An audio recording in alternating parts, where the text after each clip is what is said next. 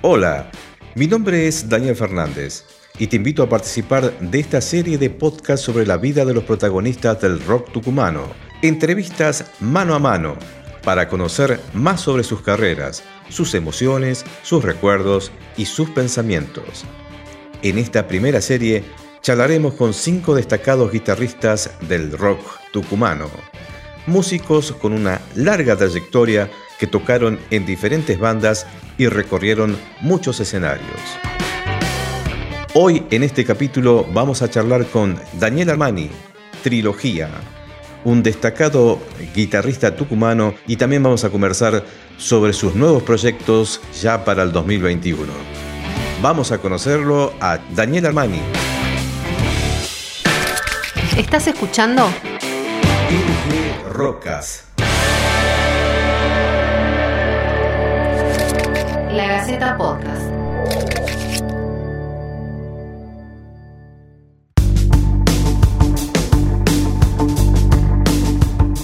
Hola, ¿qué tal? Y estamos nuevamente con esta serie de podcast de LG Rock Cats. Y en este caso estamos con un gran guitarrista, un gran amigo de hace muchísimos años, que es destacado dentro del ambiente y muchos ya ahora cuando lo nombre lo van a conocer de inmediato. Estamos con Daniel Amani. ¿Cómo estás, Dani? Bien, bien, bien. Este, llevando este año que, bueno, tuvimos que reinventarnos en un montón de cosas. Claro, los músicos. Los músicos sobre todo. Muy afectados, digamos, por no poder tocar en vivo. Sí, sí, o sea, como que tuvimos que buscar otras formas de hacer eh, el trabajo que usualmente hacíamos. Bueno, hay otra gente también de hacer otros trabajos que no Claro. que ver con la música, todo depende. Bueno, Dani, y como todos este, queremos saber mucho más de los músicos, vamos a arrancar con la clásica pregunta que venimos haciendo y es, ¿cuándo fue tu primer contacto con la guitarra, digamos? ¿Qué edad más o menos tenías vos cuando ya comenzaste a buscarla? Eh, con la guitarra criolla, así directamente, creo que nueve años. Nueve. Nueve años.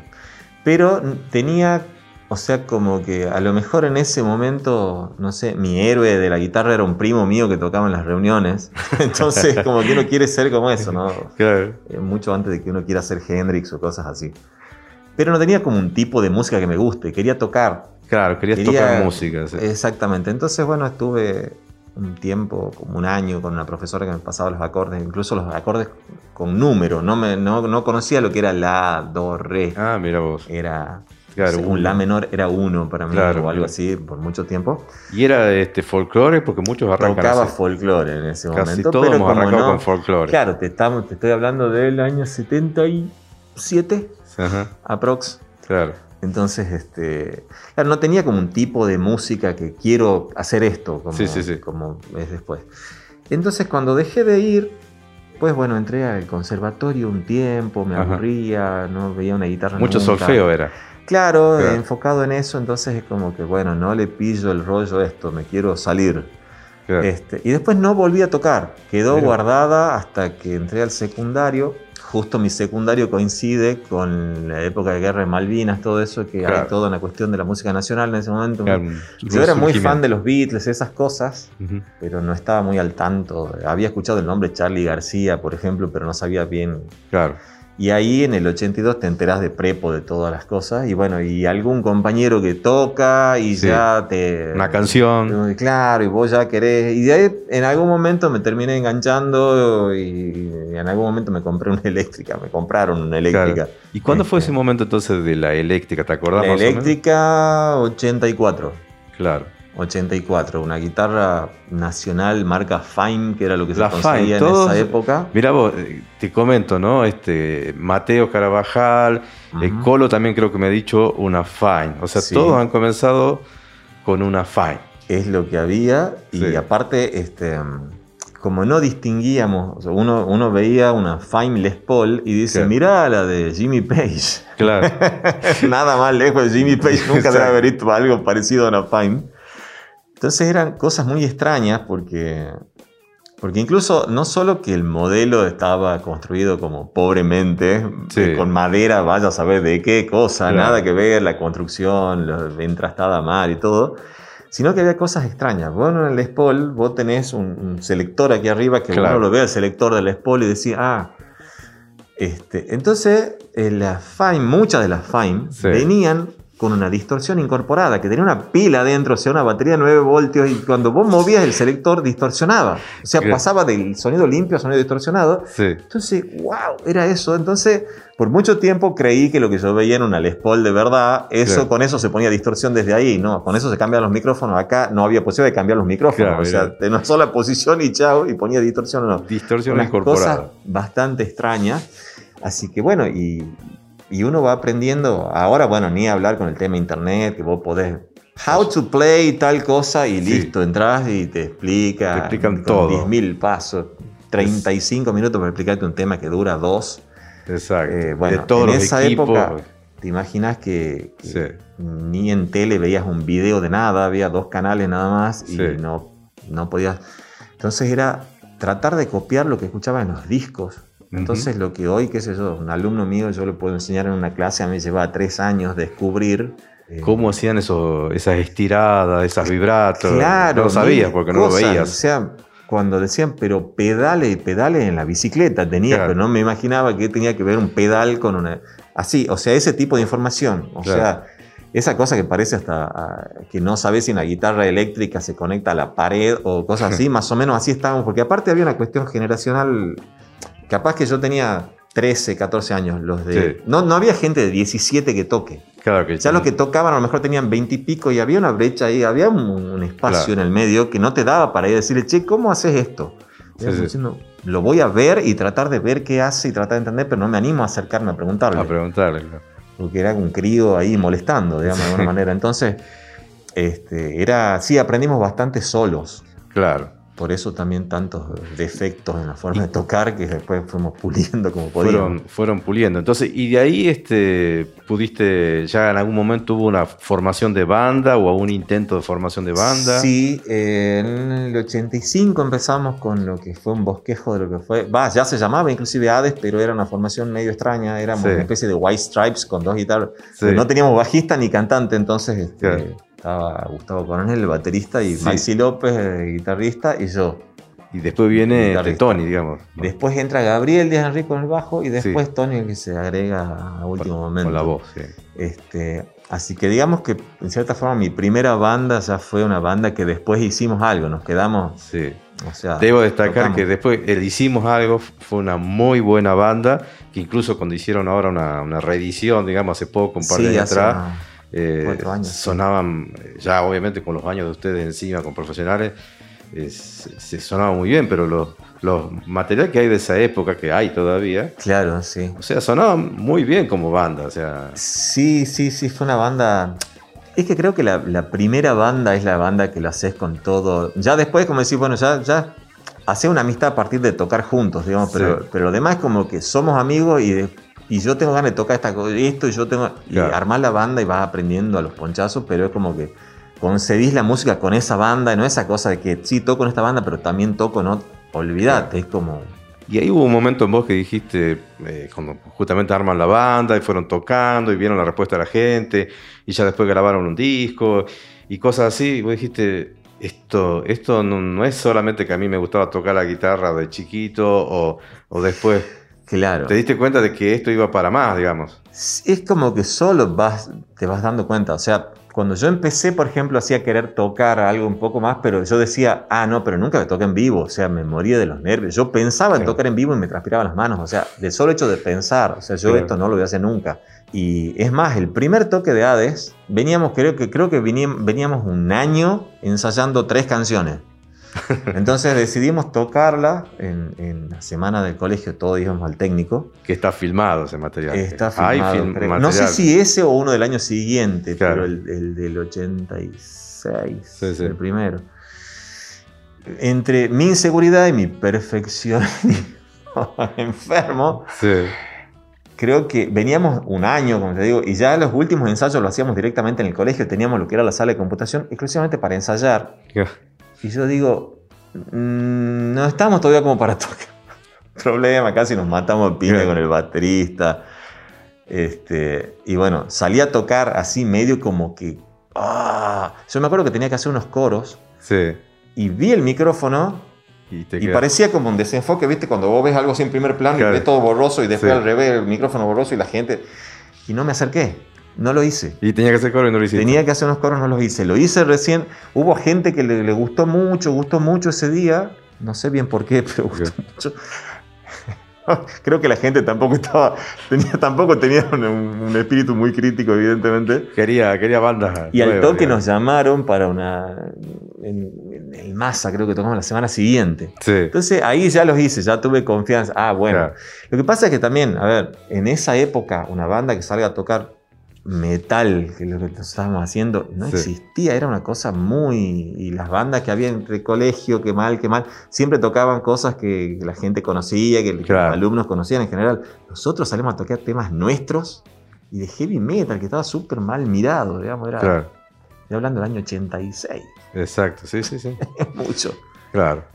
Bien, y, y de ahí ya, este, en- bueno, pasó el, el tema de, de Hades, pero ¿qué, qué banda fuiste formando ya en, en ese momento? Después de Hades, eh, viene lo que se llama Juez Dredd. Ajá. Estuvimos tocando desde el 93 hasta, hasta el 96, creo. Sí, sí. Ya con una apertura un poco más así de. de- sea, un género un poco más abierto lo que estábamos haciendo. Sí. Y después, bueno, ya pasé por otras, o sea, desde bandas en las que me sumé, que me llamaron, Sí, sí. que hacían una onda que nada que ver con lo que yo hago usualmente, o lo que. eh, como Alcanfor para Gorriones, por ejemplo, que era una banda medio de rapcore. Sí. Y bueno, tocábamos, no sé, hicimos toques con Babasónicos, con ese tipo de banda. Sí.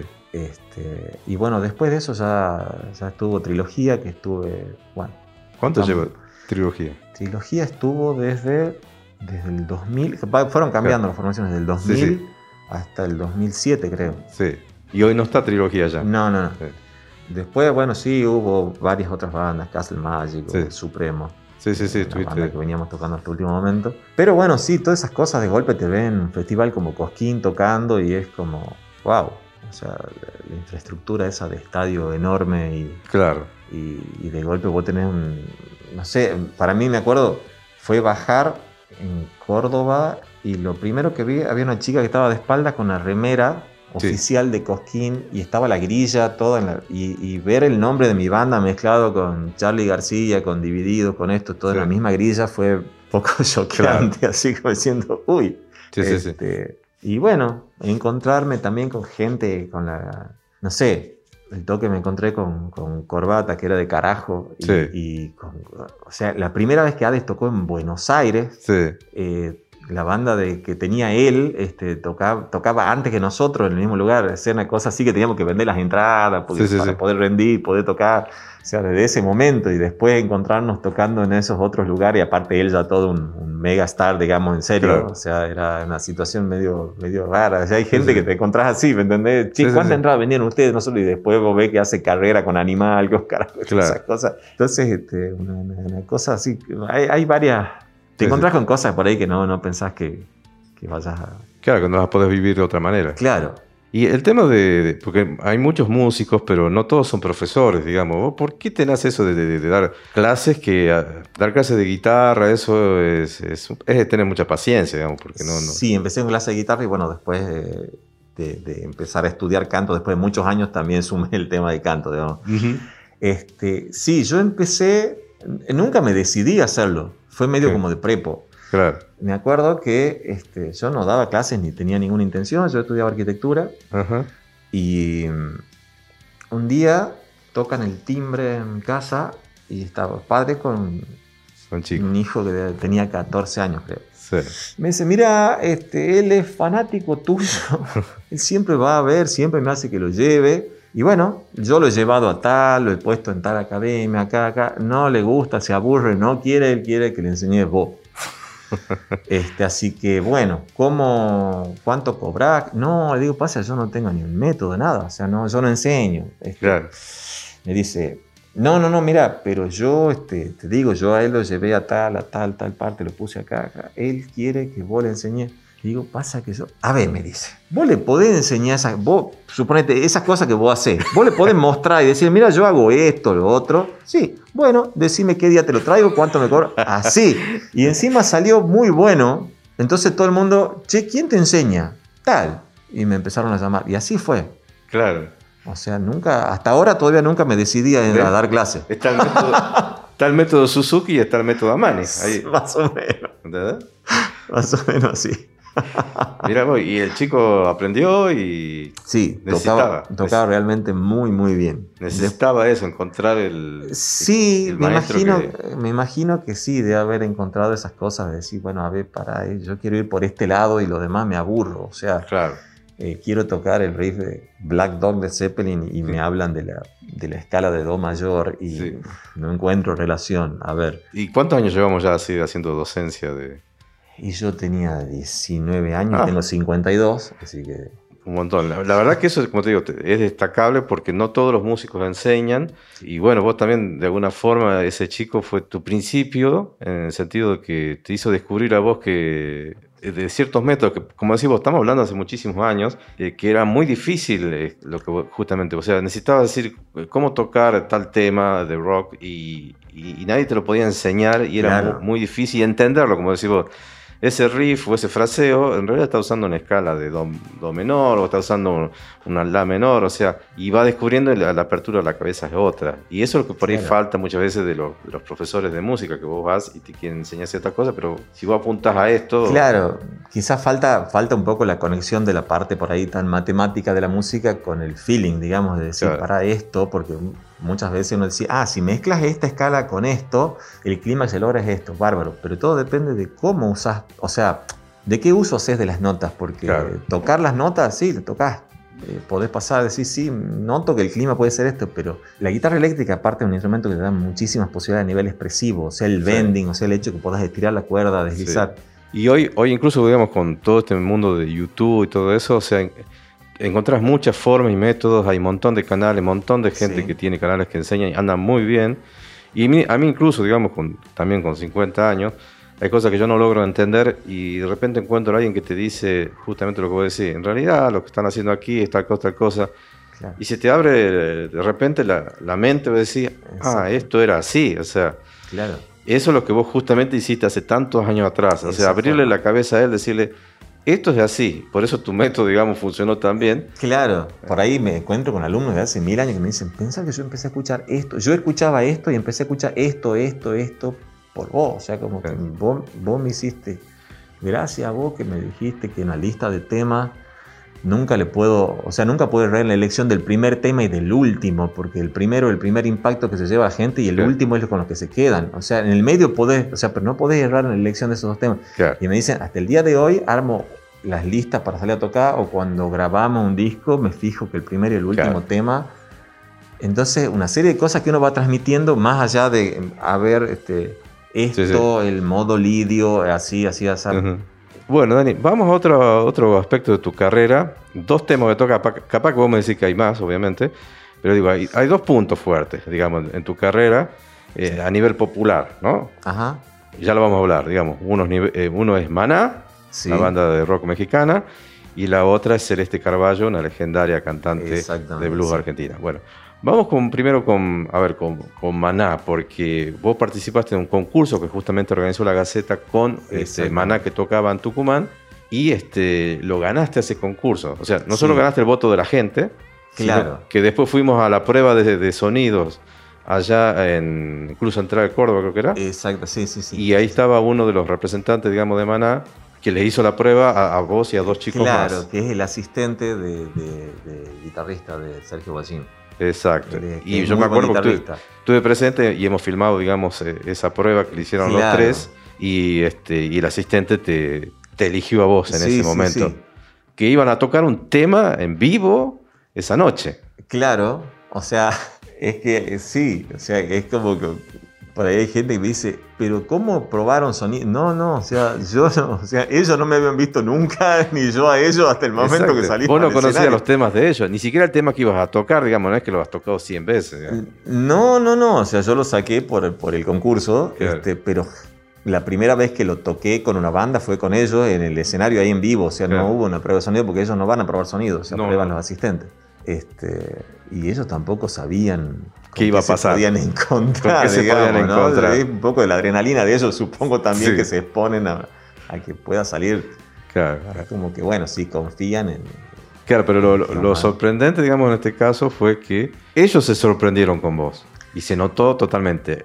En vivo, se notó totalmente Sí. la, la sorpresa que hayan tenido. Incluso el guitarrista este, te dejó un, rato más porque estaba muy fascinado con lo que estabas haciendo. Sí, sí, sí. Inclusive en el momento que, que termina el tema y se apagan las luces, Sí. el cantante, yo cuando volvía por la pasarela esa larga, digamos, Sí. ya, se justo se apagan las luces, él viene y me tira los brazos así, me abraza y me dice, gracias, me dice, y tocas de puta madre, hermano, me decía.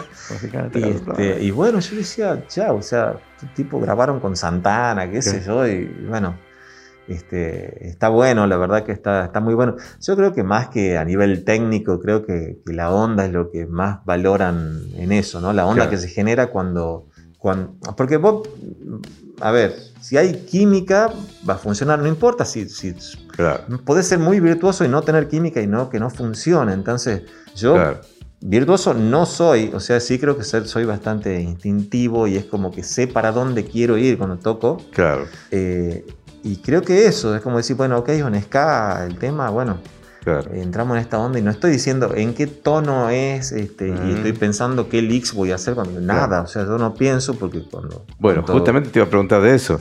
Porque vos en vivo eh, te mandan al frente y te mandan a esa pasarela, vos la descosés ahí, pero haces cosas que no sé si otro guitarrista se hubiese animado. Hiciste incluso creo que un tapping con la púa y Sí. cosa que el guitarrista vino y hacía señas como diciendo, miren, miren eso.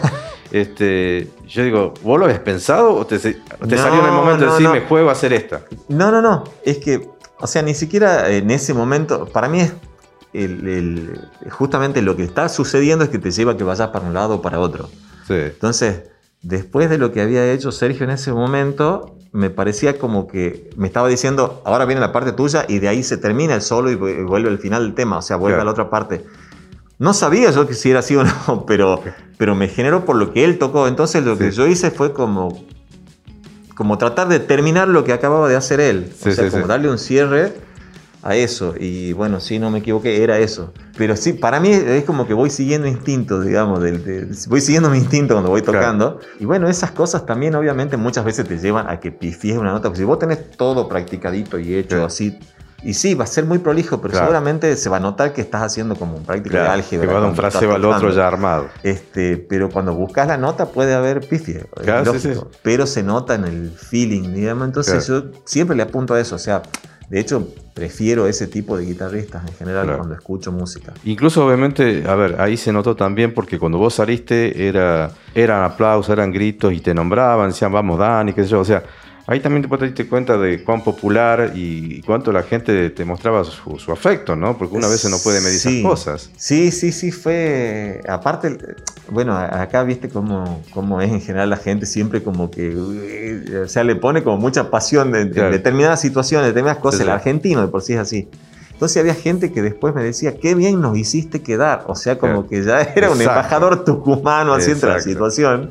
Y vos ni pensás en esas cosas. Vos salías a tocar y tratás de pasarla Claro. bien tocando y decir, bueno, Claro. espero no joderlo, digamos. Espero Pero todo eso, esa noche no terminó ahí, porque vos fuiste invitado con Maná, porque ellos tuvieron una fiesta privada aquí en, en San Miguel de Tucumán, en un boliche, Sí. y fuiste y estuviste con ellos este, toda esa noche, digamos, conversando y charlando. Sí, Y, Fue muy gracioso porque aparte yo me llegué al hotel porque le iba a llevar un disco de, de trilogía justamente. Entonces este, me dicen, no, vení mañana por tal cosa, me dicen ahí. Bueno, iba doblando y justo salían unas, unas combis de- y venían ellos y bajan la ventana y me, me dice el hermano del, del guitarrista que, que- que también es el guitarrista rítmico de la banda. sí. Me dice, vamos a tal parte. Le digo, ¿dónde queda? A ver, para. Preguntan, en tal parte. Bueno, vamos. Entonces yo agarré el auto y me fui hasta ahí. Y sí, y era, estuvimos, no sé, hablando.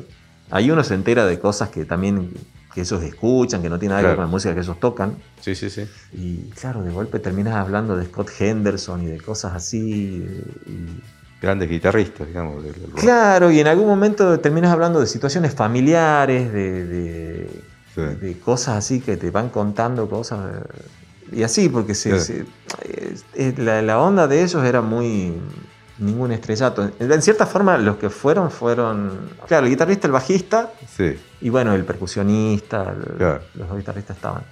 el cantante y el baterista se quedaron. Y vos quedaste incluso este, con el guitarrista, eh, quedaste en contacto. En contacto por mail, por sí. mail, se siguieron escribiendo. o sea, Sí, él quedó- se notó mucho de él, digamos, como quedó ad- admirando, porque, como decís vos, ellos es- esto lo hicieron en toda la gira, digamos. claro.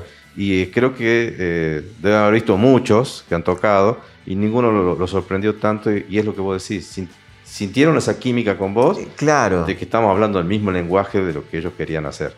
Claro, es que en cierta forma como que creo que es lo que tenés que tratar de, de entender por ahí, de decir, ¿qué te pide el tema? No, no el ego tuyo Claro. de que yo sé hacer esto, yo quiero opacar a tal o tal, lo cual me parece Te quería hacer Will. Mastin y el tema no tiene nada que ver con eso. Claro, o sea, para mí siempre es el- lo que manda es eso, digamos, el tema y, y adecuarte a, Claro, a- a eso.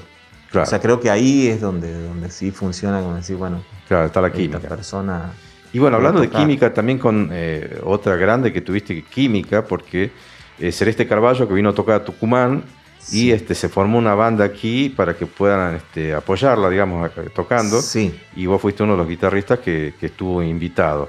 Pero ahí se generó una química cuando vos comenzaste a desplegar todos tus riffs de, de blues y rock eh, con, con ella, Sí. que después derivó obviamente una invitación para ir a Buenos Aires. ¿Cómo fue eso? Eh, realmente la, la- O sea, ella venía, eh, tocaba la mayor parte del, del- del show, era ella sola con la guitarra, sí, y ella pidió a la producción un bajista, un baterista y un tecladista, no pidió un guitarrista. ajá. Como yo la conocía, la productora, le digo, eh, ¿puedo, ¿podés hacer que toque en algo así de, de molesto, de cargoso? Sí, Me dice, ya voy a ver, qué sé yo, sí, sí, seguramente sí. Entonces quedamos en que yo iba a tocar un tema. un tema. Entonces subimos todo al escenario en la prueba de sonido que fue una hora y media antes del show. Sí, Yo, bueno, ese tema que iba a tocar, que era el blues desconfío, bueno, Sí. estábamos ahí, ella estaba viendo esto, usted, ta. entonces me mira en un momento así me dice, vos tocas hace mucho, ¿no? Y digo, sí. Y tenía una atril esa y tenía puesta Canciones. el- un cifrado de las cosas. Me dice, Sí. ¿lees desde ahí? sí. Bueno, toca todos los temas que van con banda entonces. claro. Bueno, Claro, ya- Bueno. no estaba pensado, pero bueno. claro, vamos. bueno, entonces me guiaba, me hacía señas, o sea, solea acá, Claro. que esto, lo otro, y, y yo de ahí, claro, mirando qué tocaba el bajista, mirando el atril, mirando más o menos para entrar, porque había temas que no, no los conocía. Sí, sí, O sea, no solo que no lo había tocado, sino que no sabía, no los había escuchado. Claro. Y de ahí, bueno, este, me dijo algo quiero hacer con vos, o vamos a grabar, vamos a tocar, algo. Dice, este, anotá mi mail, mi teléfono y mandame un mail esta semana. Bien, y ahí la mandaste. Claro, y de ahí, bueno, primero este, ella tenía que hacer una ópera. Sí, eh, y primero era como que la misma banda que ensaye acá los temas para ir, la banda. claro. Hicimos un par de ensayos, pero también había toda una cuestión de que ella no respondía a los mensajes, era todo, es bastante... Claro. Eso ya para otro capítulo. Sí. Este, de las y- estrellas de rock, digamos. Claro.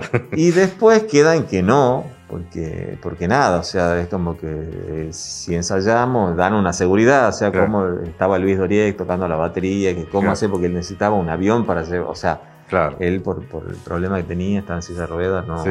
Y bueno, no respondía nunca, entonces decimos, ¿para qué seguimos ensayando? Hemos hecho Claro. dos ensayos, ya está. Si no se comunica, no ensayamos más, no perdamos tiempo y Claro. chao. Y una semana antes de la ópera, yo me acuerdo que yo tenía, esa noche tenía que, estaba cantando en la banda en tributo a Floyd en The Worms, en Sí. ese momento yo, y justo tenía un toque con The Worms y un rato antes de salir, eh, me llega un mensaje de ella diciéndome si el próximo fin de semana podía ir Ah, era el día de la ópera.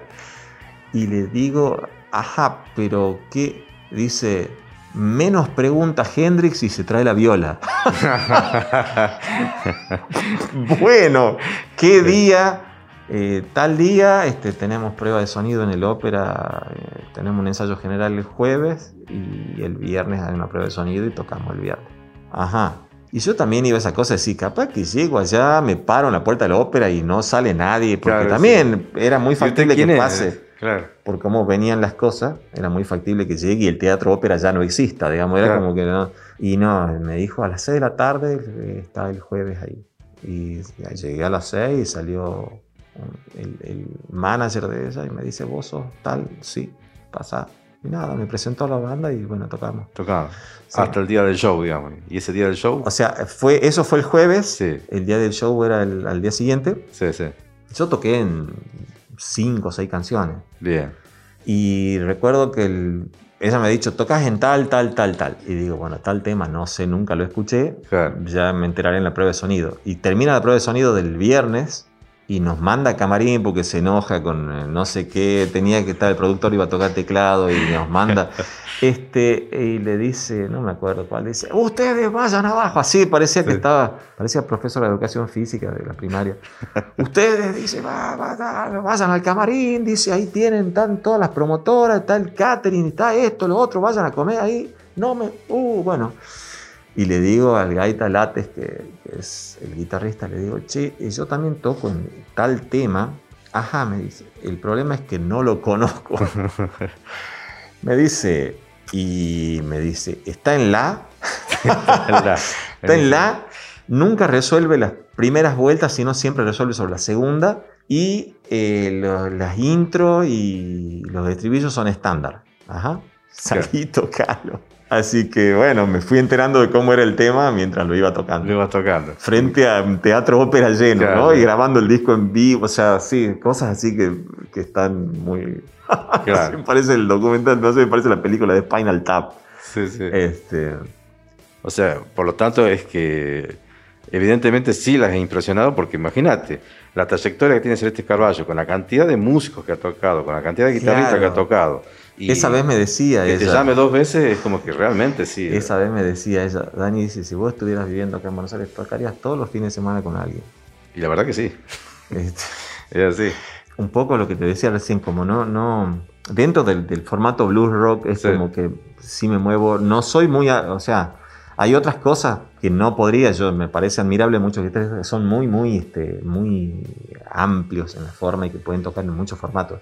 Yo Sí. funciono en ese y, Claro. y- y si toco alguna otra cosa, eh, le pongo el toque bluesero rockero a lo que toco porque no, no soy, no soy tan versátil, digamos. Sí, sí, sí. Pero este, por lo general sí pasa eso, o sea que es como que puedo, o sea, tengo mucho la idea de que no, que no solo tengo que tocar, sino también saber no tocar las partes de las que no tengo que tocar.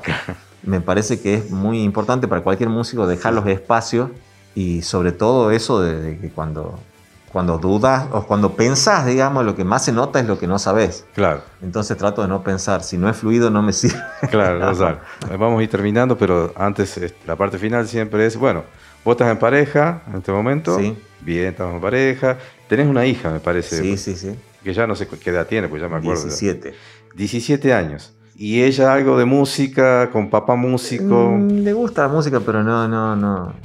No hubo por ese lado de- No, de, no. agarrar guitarra. No, no, no. Nada. Nada. Bueno, estamos, estamos bien. Pero eh, ¿por dónde va el camino de ella? Por ahora no, no, no está No, definido. por ahora, no. Está por, por estudiar inglés en la facultad, pero no. Claro. claro, Pero bueno. no, música no. Bueno, pues ahí este, alguna vez puede ser, ¿no? Capaz Puede que ser, en algún se momento le, le- le- le agarre, digamos, tiene, tiene todos los instrumentos. Y estás en pareja hace muchos años también, creo. Sí, sí, sí. Hace Así que- casi siete años. Fotógrafo me parece que sigue ella. Se dedica a la fotografía, Sí, sí. eh, visitadora médica, eh, hace varias cosas. Hace, hace varias cosas, digamos. Sí, sí, sí. la este, bueno, Dani, eh, Bueno. te, te agradecemos No, nuevamente. muchas Fue gracias a ustedes. Fue un Muchísimas gusto, gracias. digamos, tenerte aquí y conocerte más y conocer todas esas historias, digamos, de, de tantos años de trayectoria y, y justamente nos damos cuenta cuán, eh, cuán importante y cuánto valor tienen nuestros músicos tucumanos, que son destacados incluso por Ujú. estrellas del rock, este, eh, no solo nacionales, sino también internacionales, digamos. Es, es un- es algo para tener en cuenta y de gran valor. Sí, creo que, creo que mucho de lo que se hace acá también tiene que ver con el empuje ese de, de hacerlo, por más que sabe que tiene todo en contra, ¿no? Creo Sí. incluso los chicos que tocan hoy, yo por ahí veo chicos decir, chao, lo que tocan, o sea, técnicamente el nivel que tienen, Sí, y por ahí escuchás decir, lástima que quizás tanta, a veces tantas cosas al alcance, o sea, el hecho de que ahora podés, todo el mundo puede grabar un disco, el problema es ese, que ahora Claro. todo el mundo, entonces todo el mundo graba un disco y todo el mundo sube, entonces ya la gente no escucha nada. claro. Pero es donde de entrada tenés todo en contra, o sea, como que no, no, no hay, no están los sellos, no están los productores, no hay nada acá. Sí, sí. Entonces, este, lo haces con tanto empuje y tanto amor a eso, que creo que eso sí tiene un sonido. Claro. Bueno, nuevamente, muchas gracias, Dani. Por, Muchas por gracias a ustedes. Esto fue La Gaceta Podcast.